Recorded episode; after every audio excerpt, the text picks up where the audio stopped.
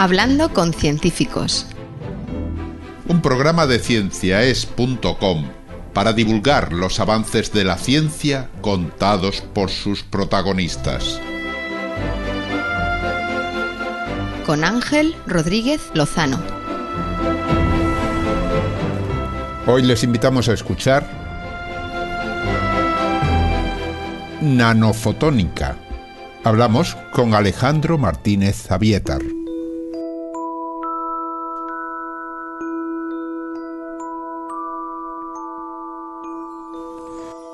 Las imágenes de los objetos que vemos son en realidad un conglomerado de ondas luminosas, reflejadas, refractadas o dispersadas, que a medida que se propagan van adquiriendo información de los objetos con los que interactúan.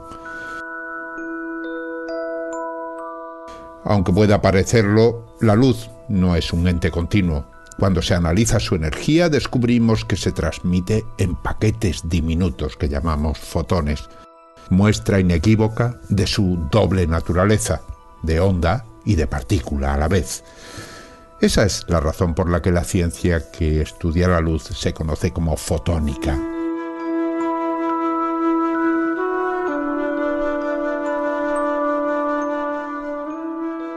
La luz blanca es una mezcla de ondas de distintas frecuencias que, cuando se separan convenientemente y son captadas por nuestros ojos, nuestro cerebro las interpreta como distintos colores. Pero los ojos y el cerebro tienen capacidades limitadas porque existen muchas frecuencias que no podemos ver, aunque hemos aprendido a detectarlas y estudiarlas.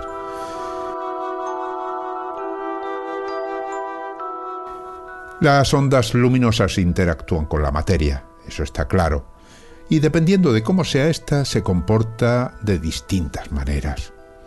La óptica es la rama del conocimiento que estudia el comportamiento de la luz con la materia cuando el tamaño de los objetos en los que incide es grande. Sin embargo, cuando las ondas luminosas inciden en estructuras muy pequeñas, de tamaños semejantes a las ondas de luz, un tamaño que se mide en nanómetros, hablamos de nanofotónica. Este es el tema que nos presenta hoy nuestro invitado en Hablando con Científicos.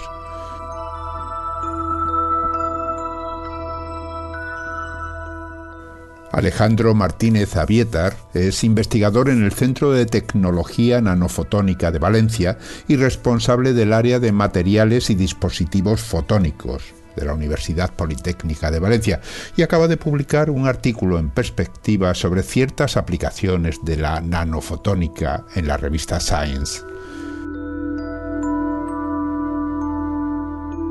Alejandro, muchísimas gracias por estar hoy aquí con nosotros en Hablando con Científicos. Gracias a ti, buenos días. Acabo de hablar de materiales y dispositivos fotónicos. Yo creo que deberíamos empezar por las definiciones. ¿Qué es la fotónica? Eh, sí, la fotónica creo que es eh, un concepto quizá bastante desconocido para, el público, pero es algo que, está ahí en, nuestro día a día en todas partes, porque básicamente la, fotónica es la, ciencia de la luz. Estudiar eh, qué pasa con la luz, que es básicamente una onda electromagnética de una frecuencia muy, muy alta, y a partir de conocer las propiedades de la luz intentar y en particular es lo que intentamos hacer nosotros, eh, intentar crear nuevos dispositivos, nuevas estructuras para controlarla y para sacar el, máximo provecho. Entonces, básicamente la, la, fotónica involucra todo aquello que tiene que ver con manipular, con controlar las propiedades de la luz para, para nuestro propio beneficio, por así decirlo. Eh, la luz ya sabemos que interacciona con la materia, evidentemente eso, eso está claro en el día a día, vemos las cosas precisamente porque la luz interacciona con esas cosas y nos devuelve una información que nuestros ojos ven, pero vosotros estudiáis esa interacción de la luz con la materia, pero a un tamaño pequeñísimo, ¿no? Porque hablamos de nanofotónica. Sí, exacto. Ese es un, eh, un aspecto muy, muy importante de, de lo que hacemos y es que la luz por así decirlo, eh, cambia mucho su comportamiento cuando interacciona con objetos macroscópicos a cuando interacciona con objetos mucho más pequeños. De hecho, objetos que son del tamaño, del orden de, la longitud de onda de, dicha luz. Teniendo en cuenta que cuando hablamos de longitud de onda estamos pensando en, precisamente en eso, que la luz es una onda y como cuando vemos, por ejemplo, las olas del mar, eh, tienen unas ondulaciones de una determinada dimensión. Bueno, pues la longitud de onda sería eh, la distancia entre dos crestas de dos olas consecutivas. Bueno, pues así eh, ocurre con la luz. La luz es una onda y por lo tanto la distancia entre dos crestas consecutivas eh, de esa onda es la longitud de onda, que hablamos que es muy pequeña en el caso de la luz. Para hacernos una idea, pues en el, la longitud de onda de la luz que vemos está en torno a 500, 600 nanómetros, ¿no? Cuando hablas de nanómetros, hablamos de una medida extremadamente pequeña, del orden de, la millonésima de un milímetro, ¿no? Exactamente, nanómetro, ahora pensándolo bien, la millonésima de un milímetro. Eh, eh, entonces ahí ya sale ¿no? el término nano y es ahí, donde vamos, porque cuando la materia la podemos estructurar a escala nano y cuando la luz interacciona con esa materia, las propiedades o los fenómenos que observamos son completamente diferentes. En general, la nanofotónica es cuando tenemos eh, estructuras por debajo de 100 nanómetros. Porque pensemos que ya por debajo de un nanómetro serían básicamente pues, unos cuantos átomos y ahí ya nos iríamos quizá más a, la, a lo que sería la parte cuántica, la óptica cuántica, que, es eh, ya digamos la, el extremo ya máximo ¿no? de, en cuanto a ver interaccionar la luz con, con cosas muy pequeñas. La nanofotónica está mm, digamos, ahí a medio camino entre la óptica tradicional, por así decirlo, y la, y la óptica cuántica. Y es cuando tenemos esas estructuras de esos, de esos tamaños nanométricos que cuando interaccionan con la luz, pues las cosas que salen son, son sorprendentes, diría yo, en primer, en primer lugar. Y luego, pues, eh, poco a poco hemos ido creando, sobre todo en los últimos 20, 20 25 años, nuevas herramientas para, para poder ser capaz de, de crear nuevas estructuras, nuevos dispositivos para, para controlar la luz con esos. O sea que la luz se comporta, digamos, de una manera distinta a la que estamos acostumbrados cuando se estudian fenómenos que, en los que la, eh, las dimensiones de la materia en la que incide la luz eh, eh, son equivalentes a esa longitud de onda que hablabas, ¿no? Exactamente, exactamente. Pero ¿en qué se basa? cómo, de distinto es ese comportamiento? Pues porque cuando la luz interacciona con, con objetos macroscópicos, imaginemos por ejemplo el clásico inclusive prisma de, vidrio, ¿no? Que le inyectas luz blanca y la descomponen los, los diferentes colores que forman la luz. Ahí la luz cuando entra en el medio ve como si fuese un, medio homogéneo, continuo, ¿no? y no distingue entre los, los, los, componentes de ese medio, ¿no? Cuando y esas nanoestructuras tienen un tamaño muy, muy, muy pequeño, ya la cosa cambia, ¿no? Entonces, cuando la materia se estructura escala nano, digamos que la materia varía en dentro de una longitud de onda de la, de, la luz, ¿no? Es decir, dentro de lo que la luz tarda en recorrer un ciclo de su oscilación, la materia ha cambiado. La materia es diferente, la luz ve otra cosa, ¿no?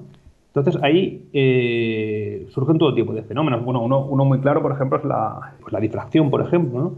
Otro sería, por ejemplo, lo que se llama, por ejemplo, el, el, scattering Rayleigh, ¿no? que es, el, que uno de los ejemplos más evidentes, que es lo que evidencia que el, cielo sea azul y que básicamente es por la interacción de la luz con partículas muy pequeñas. ¿no? Entonces, eso es, por así decirlo, lo que, lo que nos eh, puede mm, explicar lo que está pasando. Y es que durante un ciclo de oscilación de la luz, la materia cambia y entonces las propiedades, la interacción luz materia es muy diferente. Bueno, has mencionado ahí algo que vemos todos los días, ¿no? El por qué el cielo es azul. Muchas veces se lo preguntan y, lógicamente es un ejemplo magnífico para ver esa interacción entre la luz y la materia cuando miramos eh, la materia en su estructura, digamos, nanométrica, eh, es importante. ¿Podrías explicar un poco ese fenómeno para hacer más comprensible la explicación, ¿no? ¿Qué hace la luz cuando incide en esa partícula para que veamos eh, eh, eh, ese color azul, por ejemplo, del cielo? Básicamente es que en la atmósfera, evidentemente es algo que solo ocurre cuando, cuando tenemos atmósferas, ¿no? Tenemos ahí las imágenes esas de, ¿no? de, la, de, cuando el hombre llegó a la luna, que, el cielo es negro, no es azul, ¿no? Entonces, en, nuestra atmósfera tenemos un montón de, de, partículas, bueno, los mismos gases que hay, ¿no? Entonces llega la luz del Sol, lleva todas las longitudes de onda y lo que ocurre es que eh, por la composición de la atmósfera, las longitudes de onda que corresponden al color azul sufren una mayor difusión ¿de acuerdo? Que las, que las de otros colores y por eso al difundirse más pues hacen que el, cielo eh, parezca azul, tenga ese, O sea que la luz que nos viene del sol, que es luz blanca, que en realidad es un conjunto de colores, cuando hablas de frecuencia, frecuencias y colores ahí son sinónimos, ¿no? Esas partículas solo interaccionan con un color determinado o una frecuencia determinada que sería eh, el azul y lo dispersa mientras que otros lo dispersa en todas las direcciones, interacciona más que con otros colores o otras frecuencias, ¿no? y por eso y por eso ahí eh, eh, digamos que sobresale esa interacción con, con la luz azul respecto a, lo que sería la interacción con otros colores o frecuencias distintas, ¿no? Y por eso lo vemos azul. Exactamente. Eh, y, eso ocurre pues en un fenómeno diario, pero vosotros estáis estudiando estos fenómenos con unos materiales en concreto en los que estudiáis cómo se comportan esos materiales con respecto a la luz para luego tener unas determinadas aplicaciones. Sí, exactamente, claro. Eh, y esto es una, es, una buena pregunta porque básicamente lo que estamos intentando es un poco, eh, por así decirlo, copiar a la naturaleza. Es decir, eh, la fotónica no es muy conocida, la nanofotónica suena rarísimo, ¿no? Aunque espero que después de esta charla quede un poco más claro. Pero como, y es un ejemplo muy bueno este del cielo azul, es un ejemplo de, que es algo que, está ahí evidente ¿no? en, nuestra, en nuestra vida diaria. Y, y, hay otros ejemplos, hay muchos animales, en concreto sobre todo algunas mariposas que tienen unas, un brillo de un cierto color muy característico en las alas, pues resulta que, las, alas de, esas mariposas están también estructuradas a escala nano, de forma que forman unos, unos patrones periódicos pues de la propia biomateria que los forma, ¿no? De forma que reflejan un color en particular, más que otros, ¿no? Entonces, por eso también tienen un color característico, ¿no? Y, por ejemplo, es, y ese, ese, ese color además cambia en función de la orientación con la que los miremos, ¿no? O sea, que, que, indica que hay una serie de interferencias entre la propia luz eh, que, que, favorece unos colores a otros dependiendo del, del lugar desde el que los Exactamente, exactamente, porque es un... O sea, son, son básicamente esas irisaciones que solemos Exactamente. Y Sí, porque es una, es una estructura periódica, entonces las, las condiciones que se dan para que para elegir, para seleccionar el color que se refleja, pues cambian según la dirección de incidencia. Y bueno, el, caso es que es algo que está ahí, ¿no? Entonces nosotros, por ejemplo, eh, bueno, cuando digo nosotros es en general el campo de la, de la nanofotónica, pues lo que se ha intentado hacer es eh, eh, partir un poco de lo que nos enseña la naturaleza e intentar implementar estructuras periódicas, pero que nosotros diseñamos, nosotros cogemos, nosotros fabricamos, por así decirlo, usando herramientas de nanofabricación estructuras periódicas, que de hecho el nombre que tienen es el eh, cristales fotónicos, de forma que podemos controlar también los, los, colores, por así decirlo, pero de forma artificial, ¿no? Entonces es una forma de ver cómo la naturaleza nos inspira para, para luego crear estructuras que, que, las, podemos, las podremos utilizar para nuevas tecnologías, para aplicaciones en energía fotovoltaica, en eh, redes de comunicaciones, etcétera. Pues una gran variedad de aplicaciones. Sí, eso sería interesante decir ahora, ¿no? Porque, claro, estamos hablando de fenómenos que son naturales, como el color azul del cielo o las irisaciones que recibimos en, en distintos lugares de la naturaleza, no solo mariposas, y en otros sentidos, que están relacionados con ese comportamiento de la luz, pero claro, esos son, digamos, mm, es algo que vemos que es bonito, pero que no va más allá. Pero vosotros estáis pensando, lógicamente, en utilizar eso para ciertas aplicaciones. ¿En qué tipo de aplicaciones sería interesante? En, muchísimas, muchísimas aplicaciones. Por ejemplo, em, no solamente podemos ser capaces de nanoestructurar la materia eh, para que, por ejemplo, refleje un color u otro color, como es en el caso de las mariposas, o eh, eh, la difusión de un color sea mayor que la de otro, como es en el, caso del cielo ¿no? de la, o de la atmósfera. Podemos también nanoestructurar la materia para que absorba más un color que, que, otro. Y eso, por ejemplo, está muy relacionado con la energía fotovoltaica, ¿no? porque podemos nanoestructurar materiales que ya de por sí absorben luz y son capaces de convertir esos fotones en electrones, que es la, la base de la, de la energía fotovoltaica, pues se pueden nano, nanoestructurar artificialmente para que absorban más o menos ciertos colores, sobre todo para que absorban muchos ciertos colores. Incluso Eso es la, digamos, por así decirlo, la meta. Se pueden nanoestructurar para que absorban todos los colores. Lo que sería, digamos, un, material completamente negro, ¿no? Que, no refleja nada de luz. Esa es eh, la definición de, lo que sería el, el color negro. Claro, de esa forma absorbería toda la energía de la luz y la convertiría luego ya en electricidad, que al final Es, lo que se, pretende, o sea, que se liberen ahí electrones y se conviertan en una corriente eléctrica. Eh, o sea, quiere decir que hay mm, ciertos materiales que ahí se utilizan que a lo mejor eh, absorben mejor una determinada frecuencia o color de la luz y en cambio no otros, con lo que se perdería eh, hay una energía que sería interesante aprovechar. Exactamente, y eso también se puede hacer con la nanofotónica o incluso mm, otros materiales que han surgido últimamente que lo que, lo que se hace es también mediante nanoestructuración reflejan la luz del, visible, parte de la radiación también que absorben otras longitudes de onda, eh, la emiten también hacia afuera en, forma de, radiación de infrarrojos con lo que básicamente lo que se hace es que si emitimos hacia afuera calor, que es radiación de infrarrojos, pues lo que hacemos es que el, objeto en cuestión se refresca, por así decirlo. Es una forma de, crear eh, coatings o recubrimientos que a la luz del sol, por así decirlo, o puestos en, podemos imaginar, por ejemplo, en el tejado de una casa, pues refrescarían lo que hay dentro o sea, disiparían, disiparían esa energía y evitarían que se calentara el edificio de debajo. Exactamente, de una forma totalmente pasiva, sin, necesidad de, consumir energía. Serían... Ajá, muy interesante. Eh, o sea que en principio las aplicaciones son muchísimas, porque también hay aplicaciones, según he visto en la información que tenéis en la página web, que luego diríamos cuál es para que los oyentes la puedan visitar. Eh, hablas de biofotónica. Biofotónica, sí. Eh, bueno, este, este, es un campo amplísimo, va más allá de la fotónica.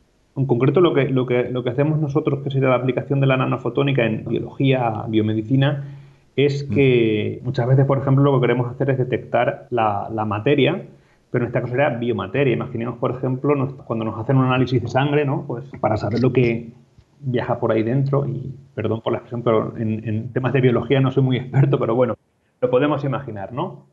Eh, sí, todos nos hemos hecho análisis de sangre. Exacto, pues para, saber lo que hay, básicamente lo que se hace también es, se, analiza con, luz, se hace eh, espectroscopía. O sea que en función cómo esa sangre absorba o emita la luz, eh, nos da información de los componentes que lleva, ¿no? Entonces, ahora lo que, lo que se está intentando hacer con bueno, la llegada de la nanofotónica y de la fotónica integrada es intentar hacer detectores, sobre todo de sustancias patógenas que pudiesen estar en nuestra sangre, pero hacerlo que fuesen muy rápidos y que en vez de, digamos, tener que ir a hacernos un análisis de sangre, que luego lleva su tiempo, es un proceso que lo tienes que hacer en el hospital, que, bueno, tenemos que pensar que, en muchas partes del mundo eh, ir, a, un hospital no es tan evidente, ¿no? Como, claro. Entonces, y que luego requiere una serie de análisis que son de tipo químico, con lo que necesitan llevarla a un laboratorio, en ese laboratorio se tiene que observar y se tiene que analizar.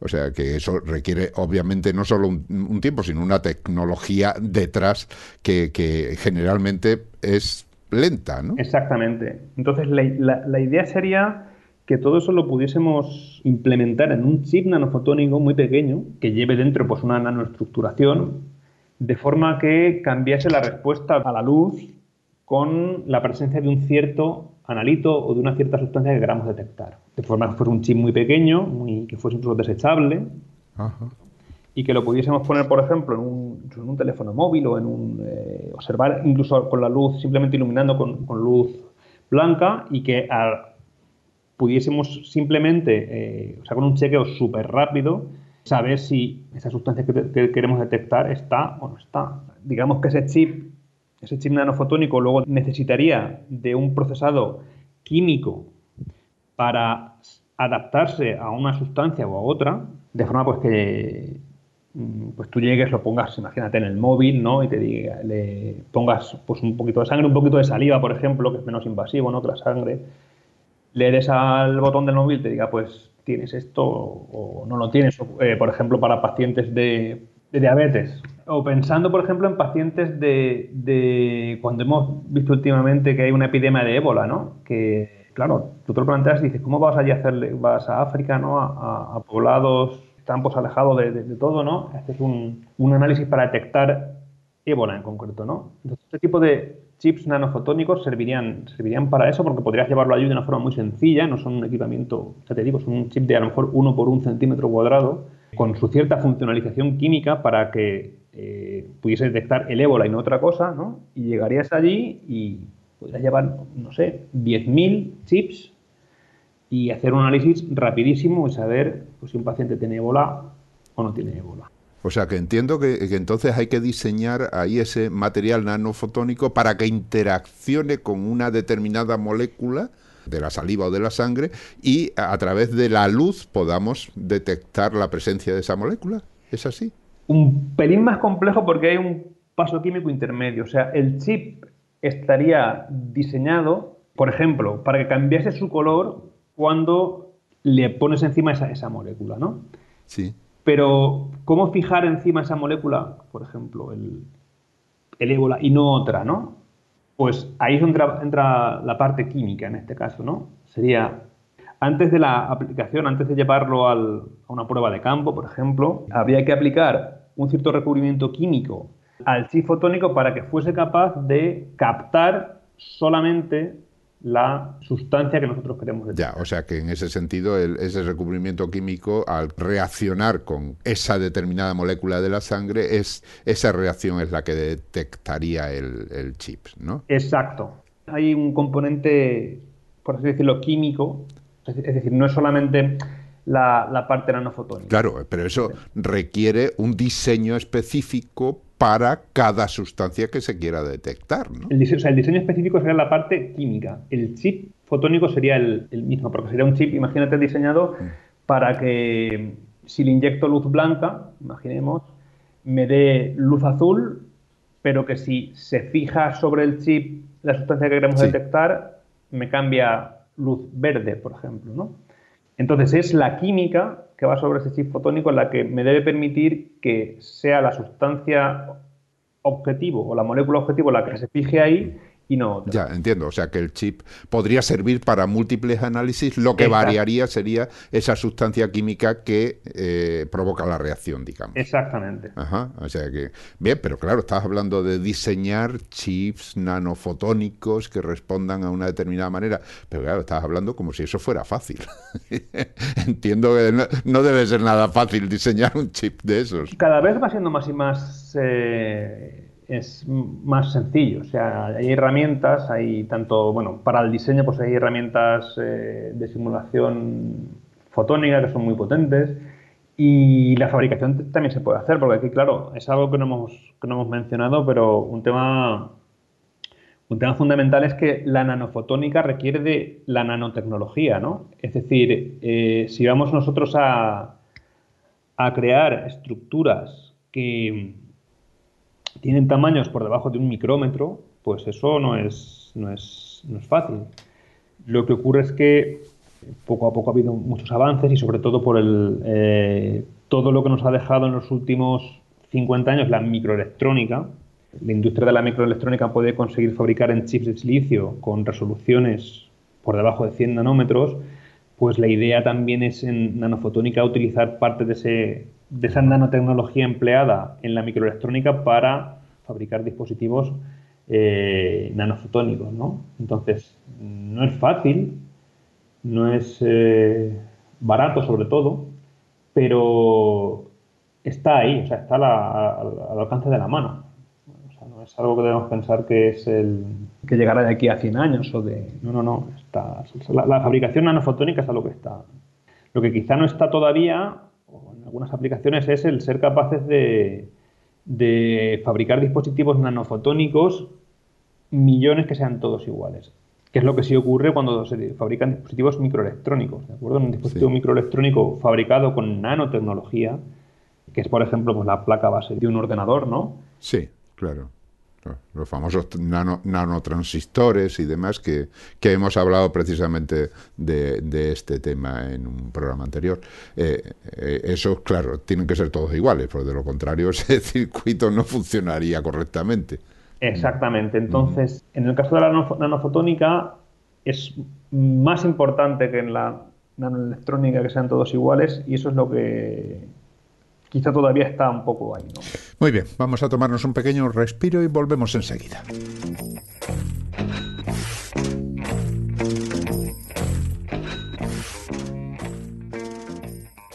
Para escuchar los podcasts de cienciaes.com tienen a su disposición un conjunto de herramientas muy interesante. La última de ellas es la aplicación Cienciaes, desarrollada para dispositivos Apple.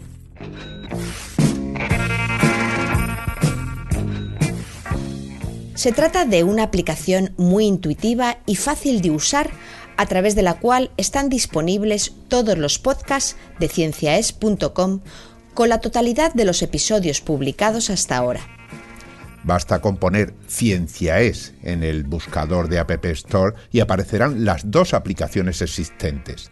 Y para los que utilicen dispositivos Android, os recuerdo que también tenemos una aplicación de Ciencia es para esta plataforma, disponible gratis en Google Play.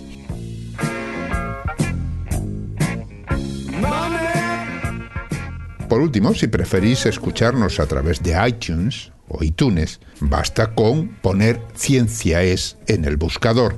De igual manera podréis acceder a todos los programas a través de iVoox y otros portales. Todos los podcasts son de libre acceso y sin publicidad para disfrutar de ciencia para escuchar.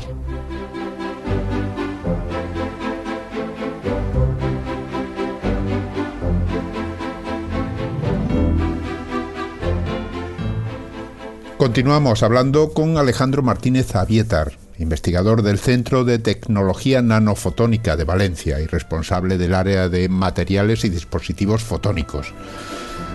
Alejandro, has dado una idea de lo que es la nanofotónica y los campos diferentes en los que se trabaja, pero mm, en ese artículo que tú has publicado recientemente en Science, hablas de eh, otros aspectos, ¿no? De cosas como nanoantenas. Me parece muy bien la palabra que has introducido, el término que has introducido, nanoantena, porque creo que es algo que la, mayoría de la gente mm. puede ver fácil una directa una relación entre eh, lo que es el mundo macroscópico ¿no? y, la, y el mundo nano. Y es el caso de la nanoantena, ¿no? porque una nanoantena básicamente es una antena como las que conocemos, ¿no? las que eh, están ahí o, estaban hace años ¿no? en los tejados, en las que llevan los, móviles. Siguen estando, lo que pasa es que no funcionan. Exacto, ¿no?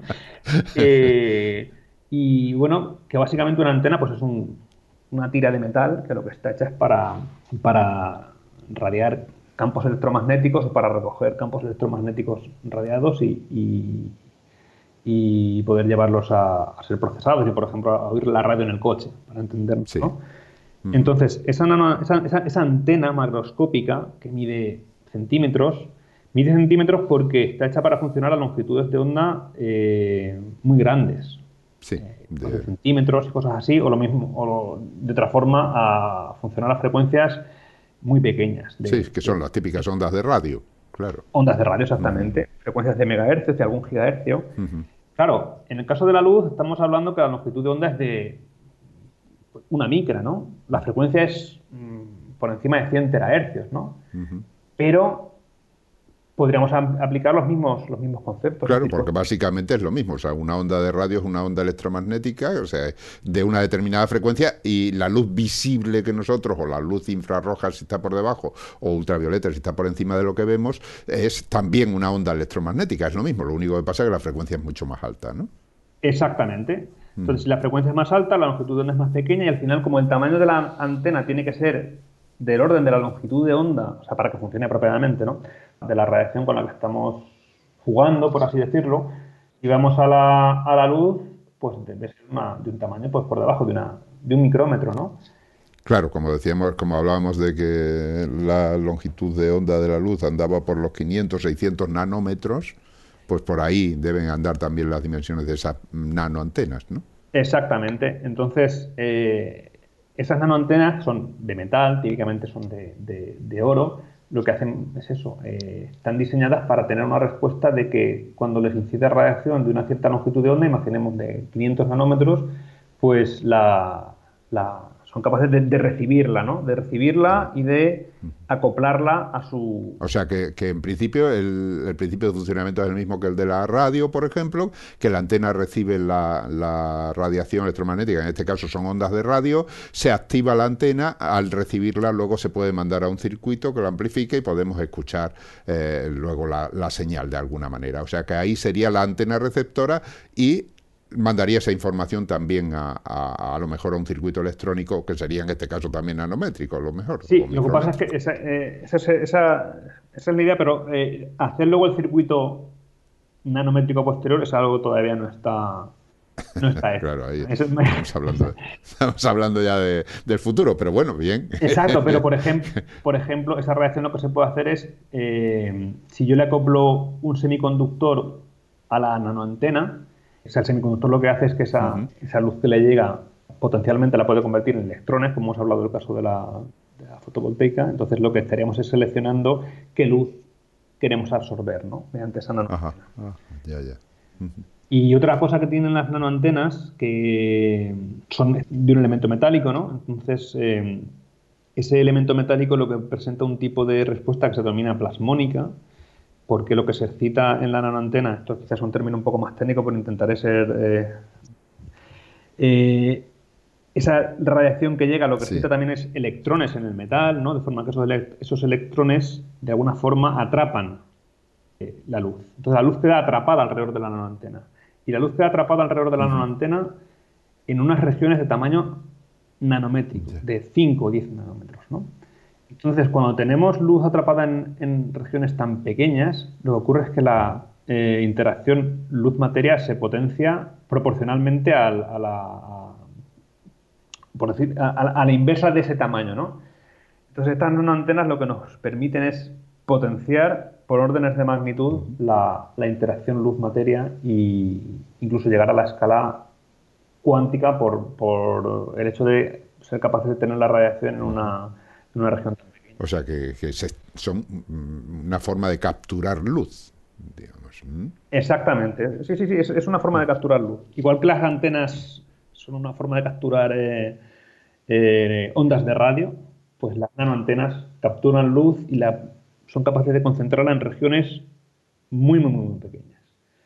Y, ahí lo que pasa está todavía en, bajo estudio, ¿no? Porque, como ya digo, la interacción luz-materia se potencia tanto que pasan cosas eh, que todavía se están, por así decirlo, todavía se están estudiando. Todavía no, acabamos de entender del todo. Hablaba de ese artículo que, has publicado en Science, ¿no? que es una perspectiva, tengo entendido, eh, que hablas precisamente de una propiedad de la luz que es la polarización ¿Puedes eh, darnos una idea, aunque sea por encima? Ya sé que es un artículo muy técnico y entonces a lo mejor es difícil de entender, pero por lo menos para llevarnos una idea. Cuéntanos. Sí, sí, sí. Eh, es muy.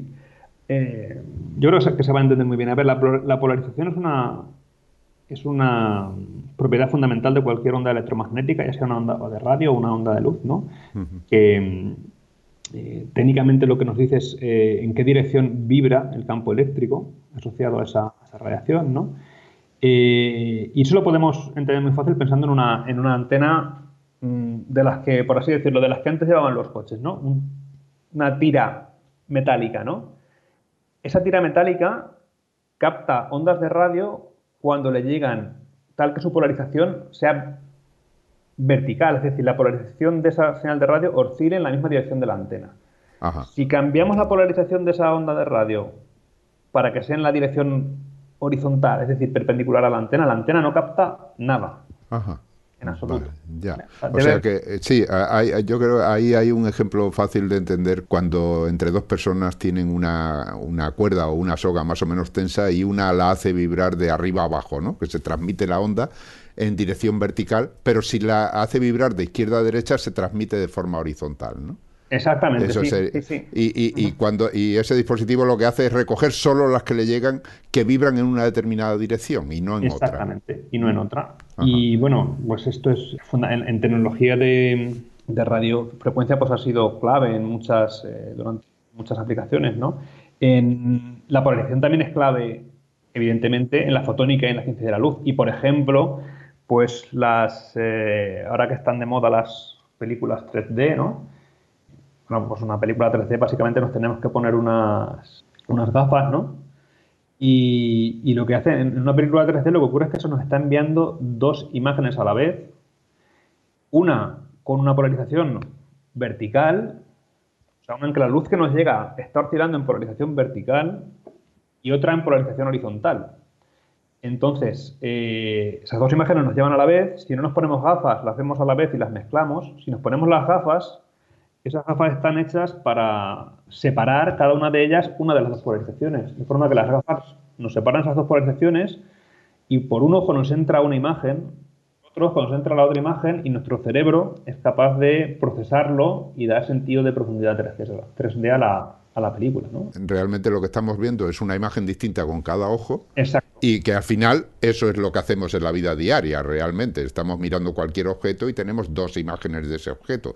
Lo que pasa es que separadas entre sí porque nos entra una por cada ojo y eso nos permite ver en tres dimensiones. Exactamente, sí, más ese es, ese es el, esa es la idea y ese es un ejemplo de, de, cómo usamos la, la, la polarización. Es muy importante el, los que estudiamos la, luz, ¿no? Como tal. Eh, sabemos que tiene ciertas propiedades, que una es la frecuencia o, longitud de onda de esa luz, otra su amplitud, si tiene más o menos energía, por así decirlo, y una a la que se ha prestado, prestado menos atención tradicionalmente es la, es la polarización también, ¿no? Entonces, mi, mi, idea, lo que yo quería contar en ese artículo es que la nanofotónica nos permite medir la polarización de la luz a escala nano y crear nuevos dispositivos para medir la polarización de la luz a escala nano que, antes no existían y que bueno, pues pueden hacer mucho más factible medirla en cualquier laboratorio de una forma sencilla, que muchas veces es algo que pasa por alto. Y si te resulta más fácil medirla y no pasarla por alto, pues serás capaz de pensar en nuevas aplicaciones, pensar en nuevos dispositivos que hagan uso de esa polarización de la luz. y esta es la, idea detrás de este artículo. O sea, claro, la, polarización es algo inherente a la luz. En principio, la luz que recibimos viene polarizada en todas las direcciones, ¿no? O sea, hay, una mezcla, la luz normal. Pero sin embargo, lo digo porque estoy pensando en esas gafas polarizadas, ¿no? Que, cuando uno mira el reflejo de la, de la, luz, por ejemplo, en el agua o en, un coche, que ahí se polariza, o sea, quiere decir que solo se reciben en determinadas frecuencias en una determinada dirección, moviendo simplemente la cabeza uno ve o no ve el reflejo. O sea que, sí, la, la, luz, que nos llega del Sol está, no, o sea, no está polarizada, llega de, O bueno, cada fotón, por así decirlo, tiene una polarización diferente y como nosotros... Y me llega todo mezclado, ¿no? Eh, llega todo mezclado, exactamente. Y, pero luego sí, lo es lo que tú dices, las, la respuesta de las de la materia en general depende de la polarización. Y, es otra de las cosas que trato también de, enfatizar en, este artículo, ¿no? que, normalmente lo, en nanofotónica se ve como algo malo el hecho de que tú cuando haces una estructura nanofotónica su respuesta dependa de la polarización. Por ejemplo, lo que decía al principio, eh, si queremos hacer una estructura nanofotónica para una célula fotovoltaica de forma que absorba muchos colores, que absorba mucho, que sea capaz de convertir toda esa luz en electrones, pues queremos que sea también independiente de la polarización, porque los fotones que van a llegar del Sol tienen todas las polarizaciones. Pero esto es difícil. Ajá, claro. Esto es difícil porque las estructuras nanofotónicas suelen depender de la. Su respuesta suele depender de la polarización. O sea, quiere decir que entonces de esa energía que nos llegaría en principio en polarizada en todas las direcciones, si el dispositivo solo detecta una dirección o un margen estrecho de una dirección, estamos perdiendo energía que llega en otras direcciones y que sería interesante aprovechar. Exactamente, exactamente. Eh, ahí es un caso de que, de que tenemos un inconveniente. Entonces, yo aquí también lo que quería contar es que ese inconveniente lo podemos convertir en una, una ventaja desde el punto de vista de que si cuando nanoestructuramos la materia, su respuesta óptica es dependiente de la polarización, pues lo podemos aprovechar para medir esa polarización. Podemos diseñarlo para que para eh, tener un nanodispositivo tal que yo le inyecto luz y el dispositivo es capaz de devolverme la composición de la polarización de la luz que le está encima. Con lo cual ya tienes una medida que te permite luego hacer un proceso, el que sea. ¿no? El que sea, exactamente. para, o bien para aprovecharla o bien para todo lo contrario. O sea que, que ahí es donde está el kit de la cuestión del artículo. O sea, ahí, eh, y, y tú piensas que eso en un futuro, lógicamente, tiene, tiene múltiples aplicaciones. Sí, sí, sí, eh, muchísimas. Hay una que es evidente, que es en redes ópticas, redes de fibra óptica, ¿vale? Que son las redes que subyacen a, al Internet que conocemos y que es lo que más utilizamos, ¿no? Entonces, cuando te conectas a Internet, al final esa información que tú recibes en algún momento está viajando por, por fibras ópticas a longitudes de onda que son en torno a 1550 nanómetros. Sí, que realmente lo que son es guías de luz. O sea, atrapan la luz y te van, te van mandando la información, pero la información se transmite, en este caso, por ondas de luz. Por ondas. No por, no por electrones, como sería el caso de, un cable eléctrico normal. ¿no? Exactamente. Entonces, en, la, en, la, en la, fibra óptica, que es un, es un tubo de, de, de arena, lo podríamos llamar porque es sílice, ¿no? Eh, por ahí va la, luz y lo que queremos hacer es, pues cada vez nos, queremos, nos queremos conectar a Internet más rápidos o, dicho de otra forma, hay más y más servicios que requieren de, mayor velocidad, ¿no? Entonces, mm, cada vez tenemos que meter más información, más y más información en, esas fibras, pero llega ya un momento que no, cabe más, ¿no? Entonces, eh, en años recientes lo que se hizo en esas redes ópticas fue para duplicar la información que se, se enviaba, que se propagaba por esas fibras, pues es utilizar lo, eh, lo que se llama multiplexación en polarización. Es decir, yo si estoy mandando tantos gigabits por segundo, podemos imaginar, además creo que el concepto de gigabit ya sí que lo, ya sí que lo entiende todo el mundo, ¿no? Yo puedo mandar X gigabits por segundo mediante la luz en dicha fibra óptica si en vez de eh, o para duplicarlo, para mandar 2x gigabits por segundo, lo que hago es mando x gigabits por segundo en una polarización vertical y x gigabits por segundo en una polarización horizontal. Porque puedo mandar las dos polarizaciones a la vez. Ya, ya, ya.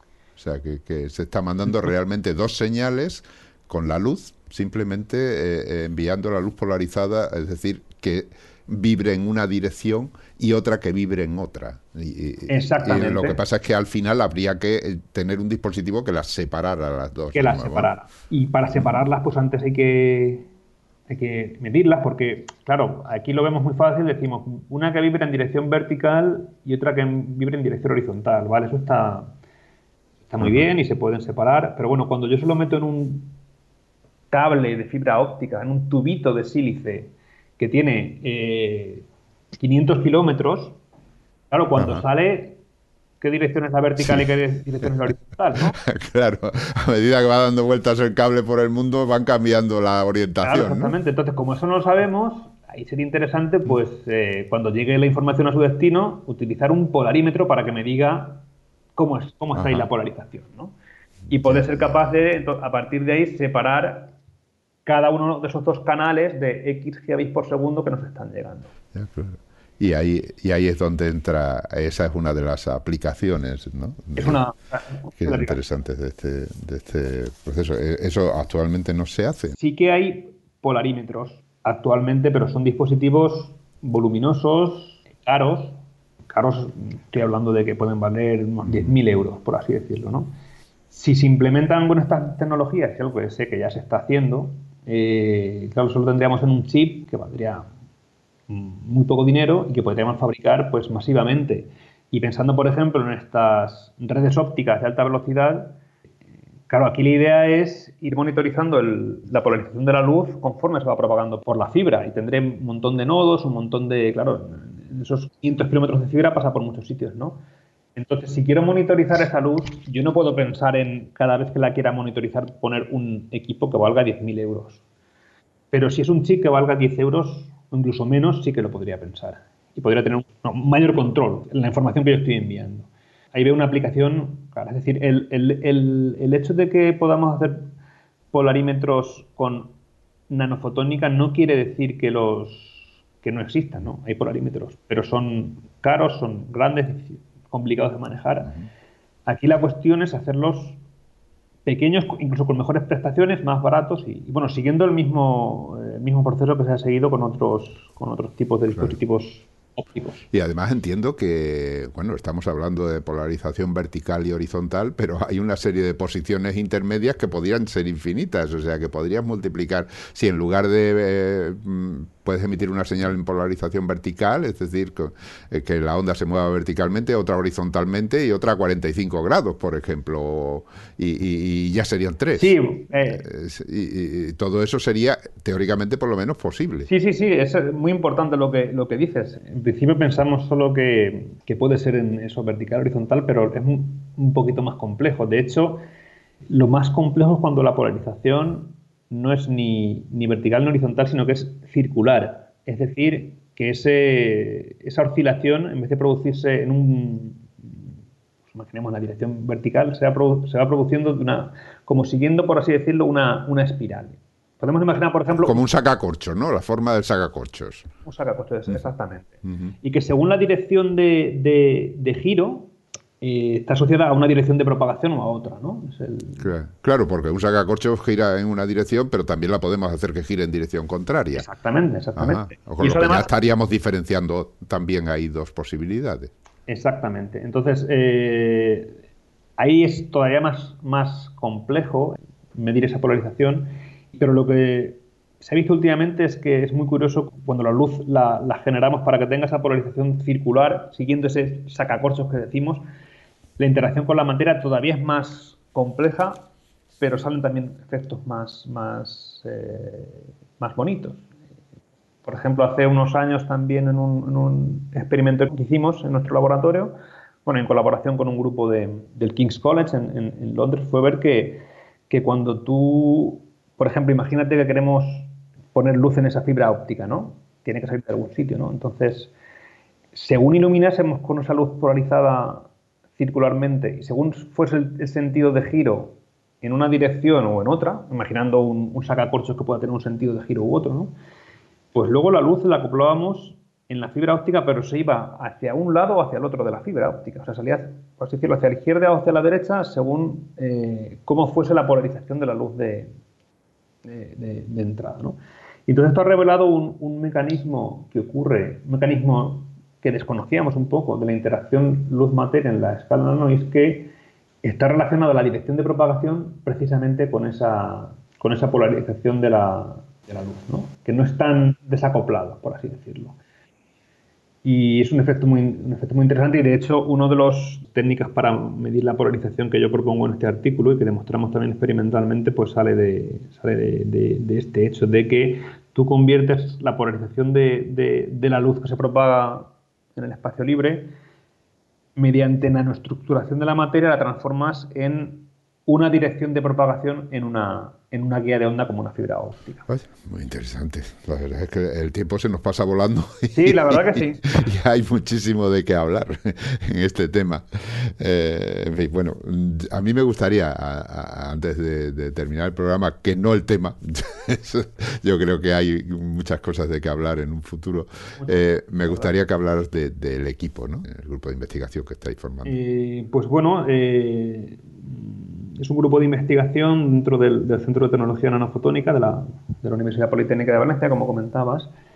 Y bueno, pues tengo un equipo, la verdad es que estoy muy, muy contento con ellos, que, me ayudan sin los cuales no sería posible, ¿no? Entonces, eh, ahora mismo tengo trabajando conmigo a, puedo citar a Laura, a Pablo, a Evelyn, a Quique y, bueno, y a Alba, que es la, en particular eh, debería mencionarla a ella porque fue la que hizo posible, la que ha colaborado en, gran parte en los, experimentos que hemos hecho en, polarimetría. Y bueno, y también mencionar de la, en la parte de que tenemos de, de nanofabricación, porque en nuestro instituto tenemos la posibilidad de, tenemos una sala limpia para, para hacer fabricación de dispositivos nanofotónicos y mencionar también a Amadeo Griol, que es quien, quien hay más personal que, que colabora para hacer las muestras, pero bueno, fundamentalmente es mm, hacer la fabricación de estas nanoestructuras para control de la, de la polarización. Y la verdad es que, bueno, pues mi, mi agradecimiento a, a, todos ellos, por, porque es una labor muy, vamos, sin, sin, sin lo que hacen ellos yo no, no, estaría aquí hablando, ¿no? Es, una, su, su, su labor. Bueno, esta da una idea de cómo son los equipos de investigación. Luego tenéis eh, suficiente apoyo. Imagino que estaréis relacionados con grupos que estén situados en otros lugares, otros países, porque al fin y al cabo no hay ninguna investigación en el mundo moderno que se limite a un solo laboratorio. Sí, eh, es fundamental tener contactos con otros eh, laboratorios. Es, también es cierto cada vez es más fácil, ¿no? Por las, nuevas tecnologías, ¿no? Que nos permiten pues, hablar a la, distancia, ¿no? Sin, sin, sin, saber, por así decirlo, dónde está uno y dónde está el otro. Y tenemos mucha colaboración con, con varios laboratorios de Europa. Tenemos un par de proyectos europeos en marcha eh, no relacionados con el tema de la polarización, sino relacionado con la interacción de la luz con las ondas mecánicas, que esto si quieres puede ser un tema para, para otro día, también muy interesante. Y bueno, en particular en este tema de la polarización, pues muchos contactos con un chico que trabajó conmigo, bueno, hizo la tesis conmigo, Francisco José Rodríguez Fortuño, y que está ahora en el King's College en, Londres. Es uno de los casos de brain drain que hemos sufrido en España. Se fue, tuvo que ir a, hacer un postdoc al King's College y ahí se quedó, ¿no? Y la verdad es que es una lástima para, mm, para nuestra ciencia, para la ciencia española, que no que este chico no esté no esté aquí, pero bueno, es eh, cosa, cosa, Y bueno, con más, con más laboratorios en, toda Europa. Es, fundamental. En, en, las nuevas tecnologías, pensar en un laboratorio que, por así decirlo, autosostenible y autocontenido, no, no lo veo. O sea, no creo que sea una buena idea. Cuanto más se colabore, mejor. Mejor. Muy bien, pues el tiempo se nos acaba, que no el tema, como decía, esa posibilidad de hablar de la luz y la interacción entre la luz y las ondas mecánicas queda ahí en el aire para una futura conversación. Eh, si, si te apetece participar, estás invitado a hablar de ella, pero hoy ya el tiempo se nos ha acabado, así que nos tenemos que despedir. Solo nos queda pues agradecerte. Ha hablado Alejandro Martínez Avietar, hemos dicho, es eh, investigador en el Centro de Tecnología Nanofotónica de Valencia, que pertenece a la Universidad Politécnica de Valencia y que investiga en materiales y dispositivos fotónicos, concretamente en metamateriales plasmónicos, que ya sabemos lo que es eso de plasmón, de qué viene. Muchísimas gracias, Alejandro, por participar y por estas magníficas explicaciones. Muchas gracias a ti.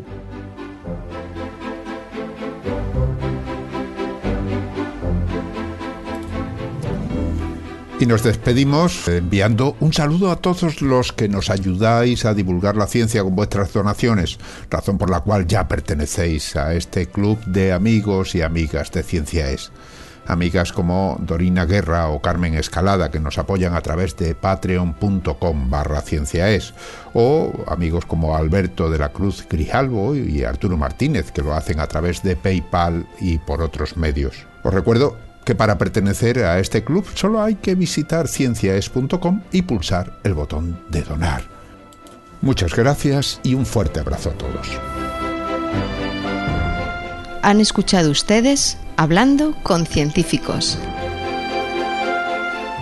Cienciaes.com Ciencia para escuchar.